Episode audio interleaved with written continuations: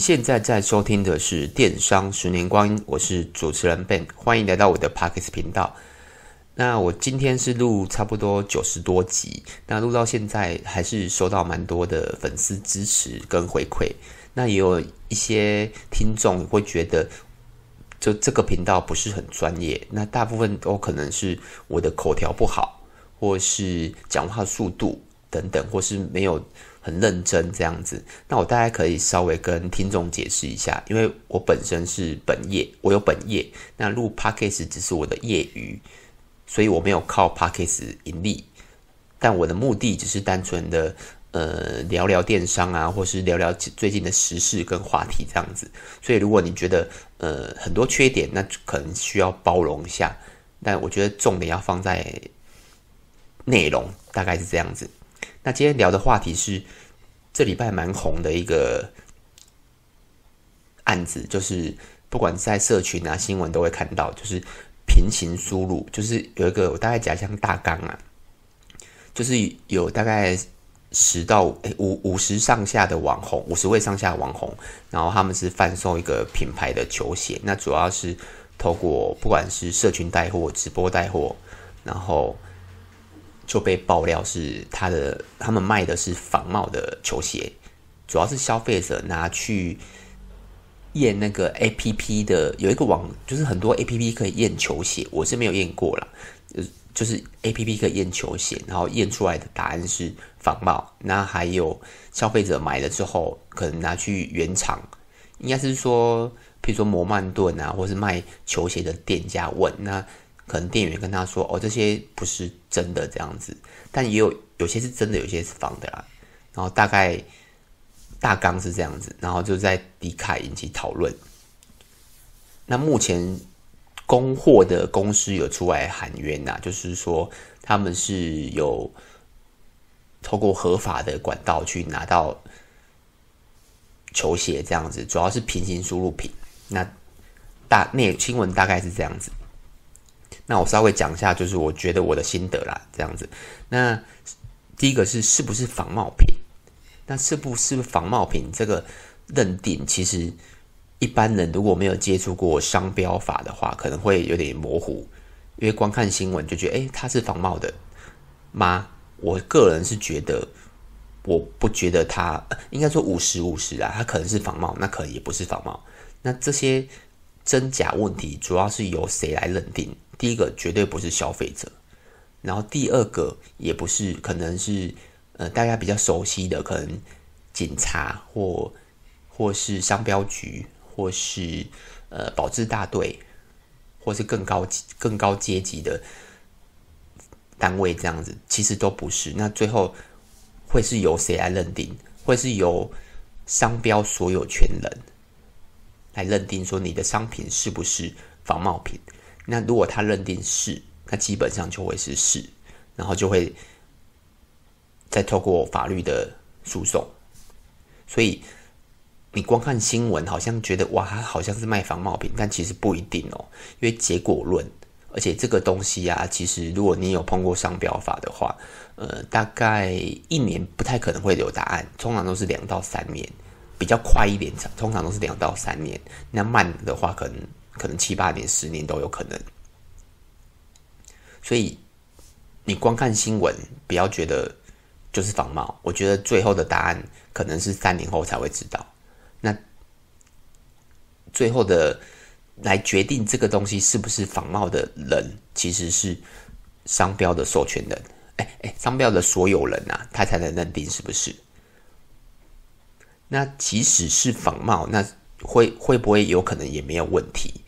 这个问题，这个答案有两个，就是商标嘛，就是总之，我们今天的问题主要是卡在商标。那有可能哦，商标所有权人他不行使商标权，就是我们是卖他像这个案子，他是卖评书嘛。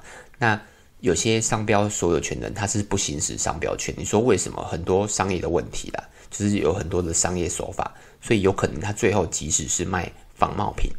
但也有可能没事，因为原厂不想浪费时间，或是一些原因不想抓之类的。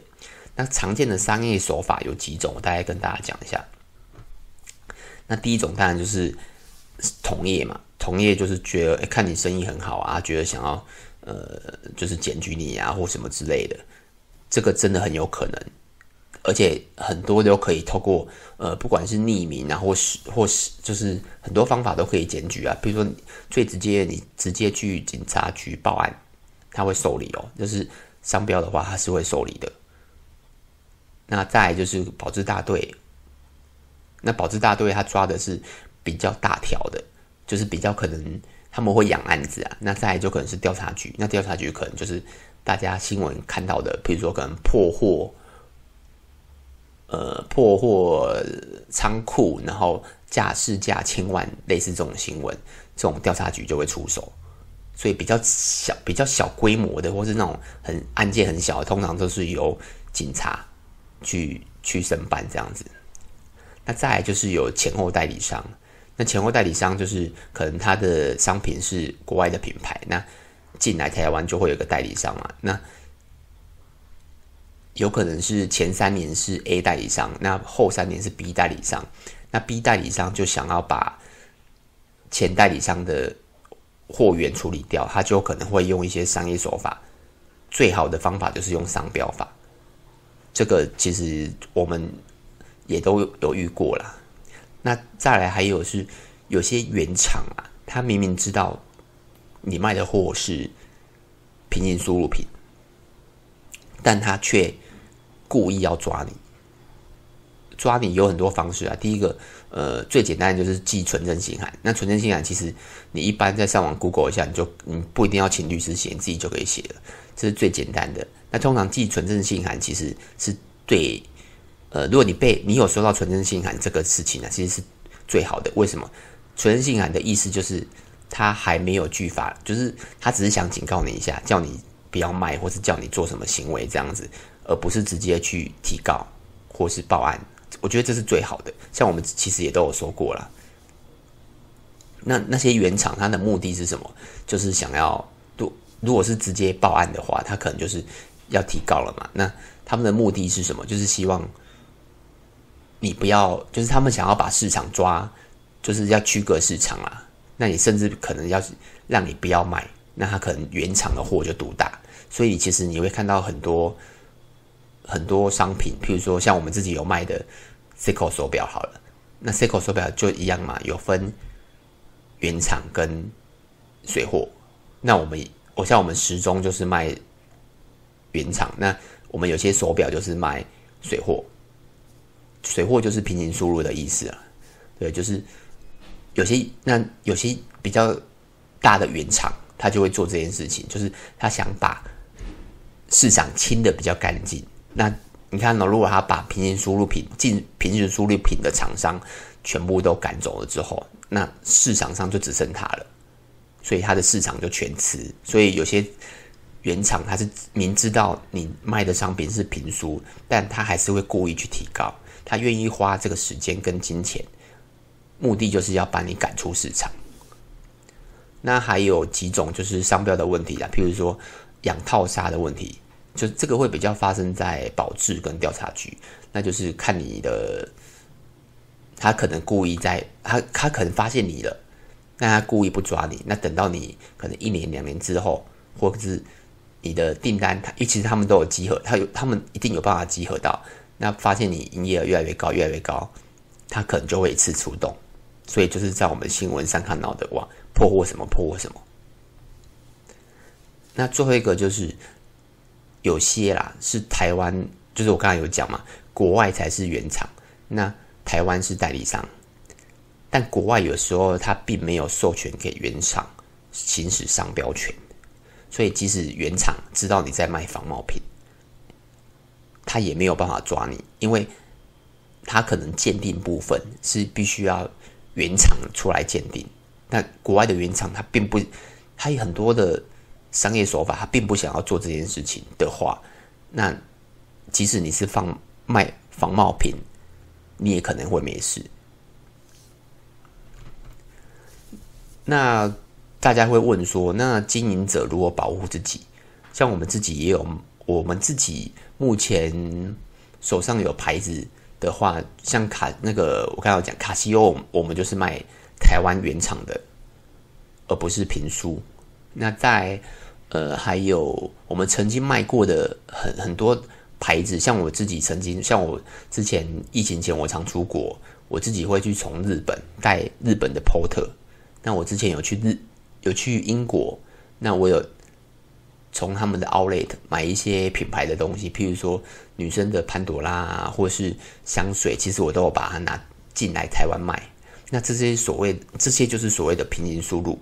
那我们那你要卖，如果你要卖这些商品呢、你要非常的小心哦。像我有我有我有卖嘛，所以你要记得，如果你要你如果你是自己自己去进货，那你记得要不管是你自己去进货啊，或是你跟别人进货。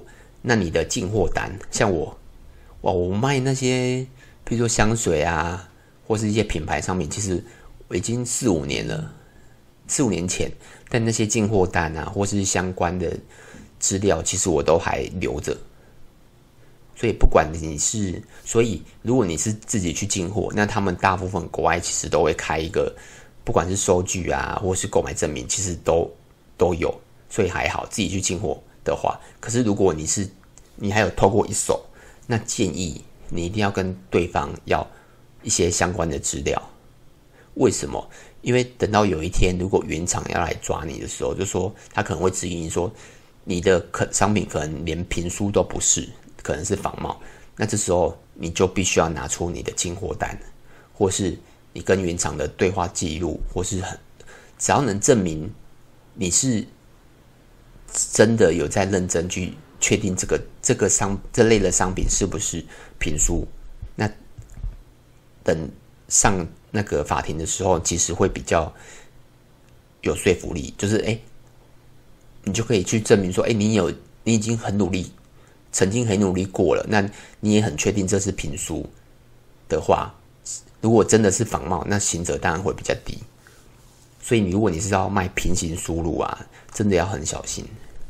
那最后一个是我个人觉得啊，这些网红其实应该都不会知道了，因为这个牵扯到太广了，而且对方的这间公司，他他他是公司哦，他有成立公司，有统编，所以他他是有没有开？呃，应该也是有开发票啦，就是。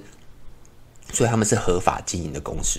如果他是故意要贩卖仿冒品，基本上不太会去做成立公司这件这件事情，因为风险太大。可是如果他居然成立了公司，也开了发票，但很有可能又又是我上面讲的很多的商业手法，那可能真假要等到三年后才会知道真假。那这间公司可能就已经不在了。为什么？因为呃，经过这件事情后，我相信不会有任何的网红敢跟这家公司合作。那如果你对这件事情有兴趣，其实你 Google 一下，你也可以看到，你也可以发现这间公司啊，他在好几年前也出出过一件案子，就是那个美国总统的洞洞鞋，我忘记名字怎么念了，他也是因为卡在商标，然后他们的 IG 声明是写说，那个案子最后是。最后好像是撤告，就是原厂撤告了，或是反正就是没事啊。那你说为什么？其实很、嗯、很多原因啊，就是我刚刚讲的，可能原厂不行使商标权啊，或是他们私底下达成一个共识等等都有可能。反正就是最后没事。可是那那也有很多网友就说：“哎，那为什么他要换公司？因为当你这家公司即使是你的评书是真的，但需要经过三四年的。”时间你才能证明自己，那他们还是要做生意啊，所以他们必须换一家公司。那目前呢，我相信这家公司应该也会解散。那解散之后，他们可能会再成立一家新公司，然后再继续这样操作。那这个球鞋的真假可能要等三四年之后，那新公司还可以继续经营。大概是我大概我觉得。之后的走向是这样，那网红们就比较可惜，因为他培养了一堆死忠的粉丝，然后粉丝们是很很信任他们才会去跟他们买。那目前是大家都说它是假的嘛？那如果证明它是真的时候，那也要过了很很久的时间。所以你在挑，呃，我的听众大部分应该都不是网红啦，所以应该比较不会有这个问题。那今天大概就是这样子。我，那你会有听众会好奇说，诶，我们怎么可能？我我怎么可能知道这么多？因为基本上我们经营了十多年了，不管是商标啊，或是著作权啊，基本上，呃，我们都有遇到。然后刚刚讲的很多的例子，也是我们亲身的经验，或是厂商的经验，都是真实发生过的啦。我大概就是呃，所以亲身经历会比较比较记得，或是比较能以事实来讲，大概是这样子。那今天有什么问题呢？也可以到 FB 跟 YouTube 找我，那名字都是电商的十年光阴。那就这样子喽，拜拜。